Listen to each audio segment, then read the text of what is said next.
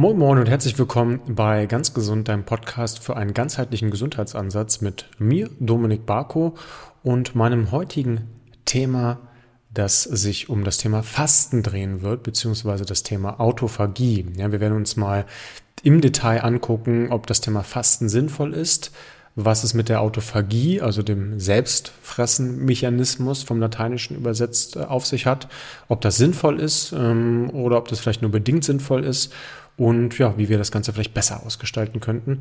Das alles und noch viel, viel mehr heute im Podcast zum Thema Fasten, Autophagie und Co.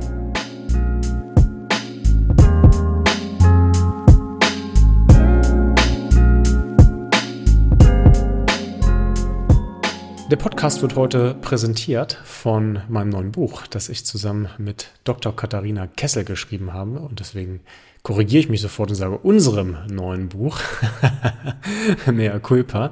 Äh, auch wenn Katharina nicht vorne auf dem Titel steht, ist sie äh, für mich Co-Autorin, auch wenn das vertraglich ursprünglich nicht so festgehalten wurde. Aber ähm, ja, worum geht's in dem Buch?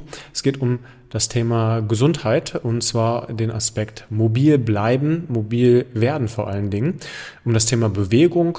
Wir haben uns ganz viele Aspekte im Buch rausgenommen zum Thema, wie werde ich beweglich, was hat das Altern mit der Bewegung zu tun, wie kann ich vielleicht auch Verspannung und Schmerzen entgegenwirken, welche Rolle spielt Bewegung, Beweglichkeit dann auch im Schmerzprozess, im Alterungsprozess.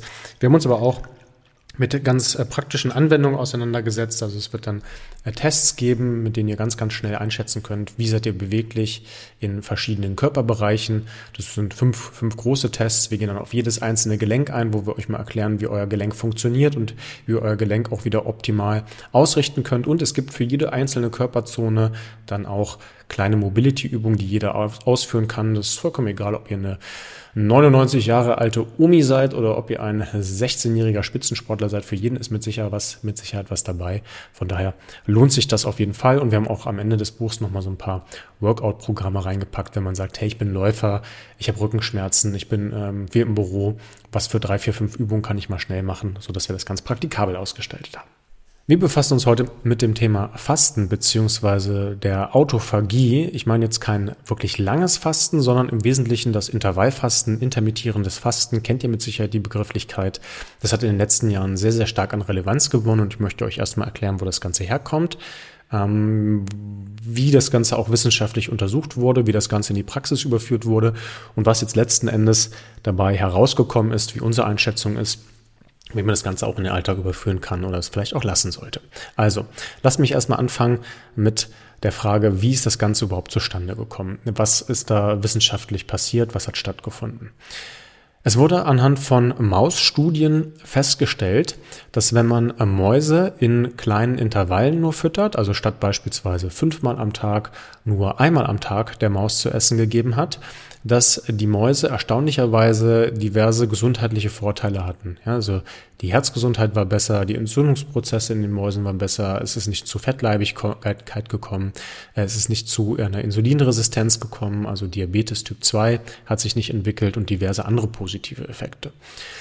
Wie das immer so ist bei Mausstudien, sagt man sich dann, Mensch, gibt's ja gar nicht, interessant hat diese Mausstudie dann tatsächlich auch nochmal dahingehend überprüft, wie viel Kalorien die Maus bekommen hat und hat der einen Probandengruppe die gleiche Kalorienanzahl ähm, gegeben wie der anderen Probandengruppe in der Mausstudie und bei der einen Probandengruppe das Essensfenster so gehalten wie immer, also konnten rund um die Uhr essen und die anderen Mäuse nur einmal am Tag.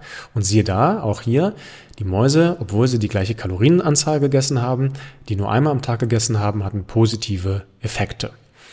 Das hat man zurückgeführt, äh, zurückgeführt auf die sogenannte Autophagie. Das ist äh, ein lateinischer Begriff, wie man das schon hört, und obwohl ich immer zwischen fünf und sechs im Lateinunterricht stand, ähm, kann ich mir zumindest das ableiten, dass das heißt Selbstfressen. Also der Selbstfressen-Mechanismus, ähm, der wurde tatsächlich aktiviert und das klingt jetzt erstmal sehr bedrohlich. Selbstfressen im Körper, will ich das? Hm, in dem Fall schon, weil die Autophagie dazu führt, dass wir tote Zellproteine in unseren Zellen, also ihr könnt euch vorstellen, Zellen, die quasi nicht mehr benötigt werden, abtransportieren, die ganzen auch recyceln, also auch zu gucken, wie kann ich aus diesen halbtoten Zellen dann irgendwie noch mit Verbindung mit anderen Zellen dann neue Zellen regenerieren ähm, und habe da quasi so einen natürlichen Aufräummechanismus im Körper, der bei den Mäusen dann, wie gesagt, diese gesundheitlichen Vorteile hatte und auch dazu geführt hat, dass sie tendenziell länger leben. Seitdem ist dieses Thema Autophagie in aller Munde und überall wurde gesagt, okay, wenn das bei Mäusen so ist, dann ist das bei Menschen auch so. Also, was macht man dann? Man probiert das Ganze auch in Humanstudien aus an Menschen. So. Nun auch hier wieder, ähm, versucht das Ganze in Menschenmodellen zu machen und den Menschen zu sagen, hey, isst mal bitte nur einmal oder zweimal oder zumindest in einem Zeitfenster von ungefähr ja, acht Stunden. Das war diese 16 zu 8 Thematik, die dort äh, angesprochen wurde. Ähm, das heißt, man isst acht Stunden und 16 Stunden nichts. So wurde das auch mit den Mäusen gemacht. Warum wurde das mit den Mäusen so gemacht? Das ist ein kleiner Fun Fact. Das wurde schlicht und einfach nur dahingehend gemacht, weil die äh, Lehrlinge in den Laboren nur bis, ähm, äh, bis zu einer Arbeitszeit von acht Stunden hatten und deswegen, die, wenn sie gekommen sind, die Mäuse füttern konnten und wenn sie gegangen sind, die Mäuse gefüttert haben. Ja? Nur daher sind diese acht Stunden entstanden und nur deswegen gibt es diese sogenannte 16 zu 8 Ernährung. Es wurde aber auch bei den Mäusen übrigens gezeigt, dass selbst bei einem Ernährungsfenster von 12 Stunden das Ganze gut funktioniert hat. Also löst euch gerne von diesen 16 zu 8, 12, 12, 14 zu 10 würde genauso gut funktionieren, diese Stundenanzahl. Ähm, das Ganze wurde dann, wie gesagt, auch anhand von Humanstudien mal ausprobiert und da hat man sich gedacht, meine Güte, mal gucken, ob das auch funktioniert und man hat das Essensfenster der Menschen kleiner gehalten und auch hier haben sich erstaunlicherweise positive Effekte gezeigt und daraus hat man geschlussfolgert, okay, dann scheint das bei den Mäusen genauso zu sein wie bei den Menschen. Schön wäre es, jetzt kommt allerdings der kleine Dämpfer, ganz so einfach ist es nicht. Es hat sich nämlich im Nachgang gezeigt, als diese Studienergebnisse nochmal überprüft wurden und als man mal geschaut hat, hey, wie können wir vielleicht das Ganze auch nochmal aufdröseln, dass die Menschen, die sich dann in einem kürzeren Essensfenster ernährt haben, automatisch Kalorienrestriktionen unterlegt wurden. Das wurde von vornherein nicht aufdiktiert, aber ihr könnt euch vorstellen, dass wenn ihr statt zwei Mahlzeiten äh, Entschuldigung, Entschuldigung, statt vier Mahlzeiten am Tag nur noch zwei Mahlzeiten esst, weil ihr in einem kleineren Korridor esst, dass ihr insgesamt auch weniger Kalorien einführt. Ihr fangt ja noch nicht auf einmal an, abends zwei Döner zu essen, weil ihr so unglaublich viel Hunger habt, ja, oder dann irgendwie statt zwei Broten dann vier oder fünf Brote zu essen, äh, sondern ihr habt euch ganz normal ernährt. Ähm, und da wurde nochmal untersucht, auch ob die Kalorienanzahl entscheidend war oder ob tatsächlich dieses Essensfenster entscheidend war.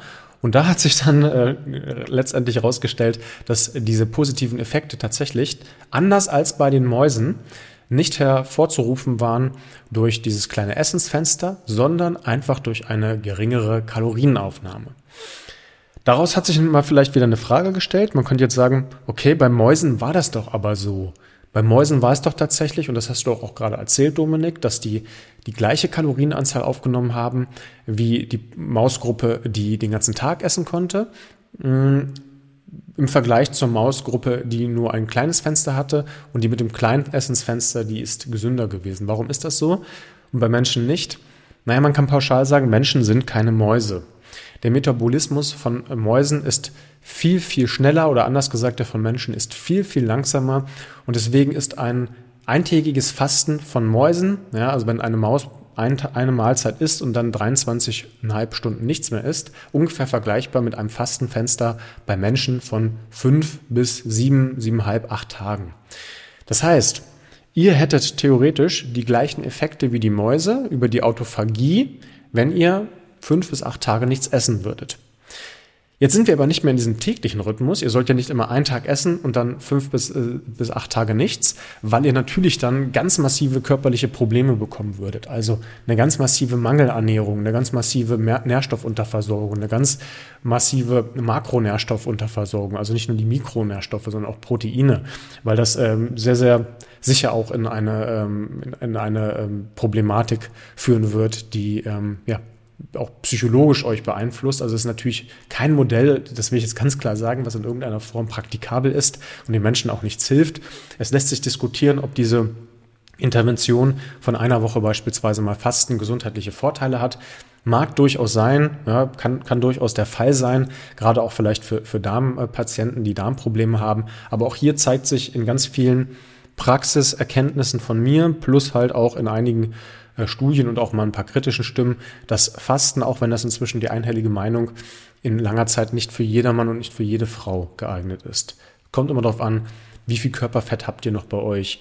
Wie ist eure Gesamtkonstellation? Habt ihr tatsächlich auch innerhalb dieses Fastenfensters genug Proteine, um dann halt auch nicht zu viel Muskelmasse abzubauen? Tötet ihr im Zweifel sogar euer Mikrobiom ab und so weiter und so fort? Also bitte Fasten auch hier mit Vorsicht genießen und wenn man fastet, gibt es halt ein paar kleine smarte Tricks, wie ihr dann beispielsweise noch Ballaststoffe hinzufügt, damit zumindest euer Mikrobiom nicht verhungert, weil das wäre natürlich tragisch, wenn die gesunden Bakterien in eurem Darm dann mit dieser Fastenzeit mit verloren gehen. Ne? Weil oftmals wird dann propagiert, ja, ja, die Bakterien, die Zucker essen, werden dann absterben. Kann sein. Aber wer sagt euch denn, dass nicht die Bakterien auch absterben, die Ballaststoffe essen, weil die natürlich dann auch nicht gefüttert werden? So, wie machen wir es jetzt besser? Ähm, das sind Ansätze, die ich gerne auch bei mir im Coaching mache und wo wir ganz am Anfang uns erstmal überlegen, wie kannst du denn am Tag vielleicht erstmal Mahlzeiten ausgestalten, die du tagtäglich zu dir nimmst? Also nicht was isst du, na, das ist eine ganz andere Frage und das macht total viel Sinn, gerade für Mahlzeiten, die man jeden Tag nimmt, sondern wann isst du?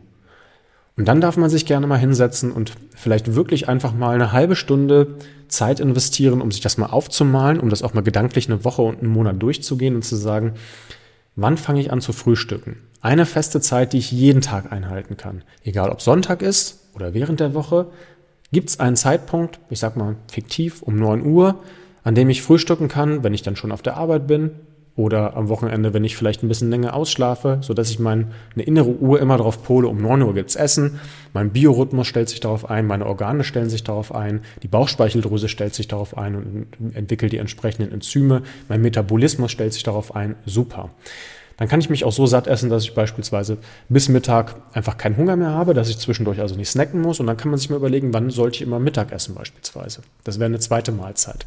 Und ich empfehle eigentlich in der Regel auch eine dritte Mahlzeit oder eine vierte Mahlzeit. Ja, eine dritte Mahlzeit wäre dann ähm, dass ihr die erst zum Abendbrot, also wirklich der Klassiker, schaffe ich es immer um 18 Uhr oder 19 Uhr beispielsweise Abendbrot zu essen. Vielleicht ist es bei euch 20 Uhr oder ihr arbeitet in der Schicht und ihr habt ganz, ganz andere Modelle. Ja, kann ich euch so nicht sagen. Das müsst ihr für euch finden. Ähm, und auch eine vierte Mahlzeit ist vollkommen in Ordnung. Ich persönlich komme sehr gut mit drei Mahlzeiten aus.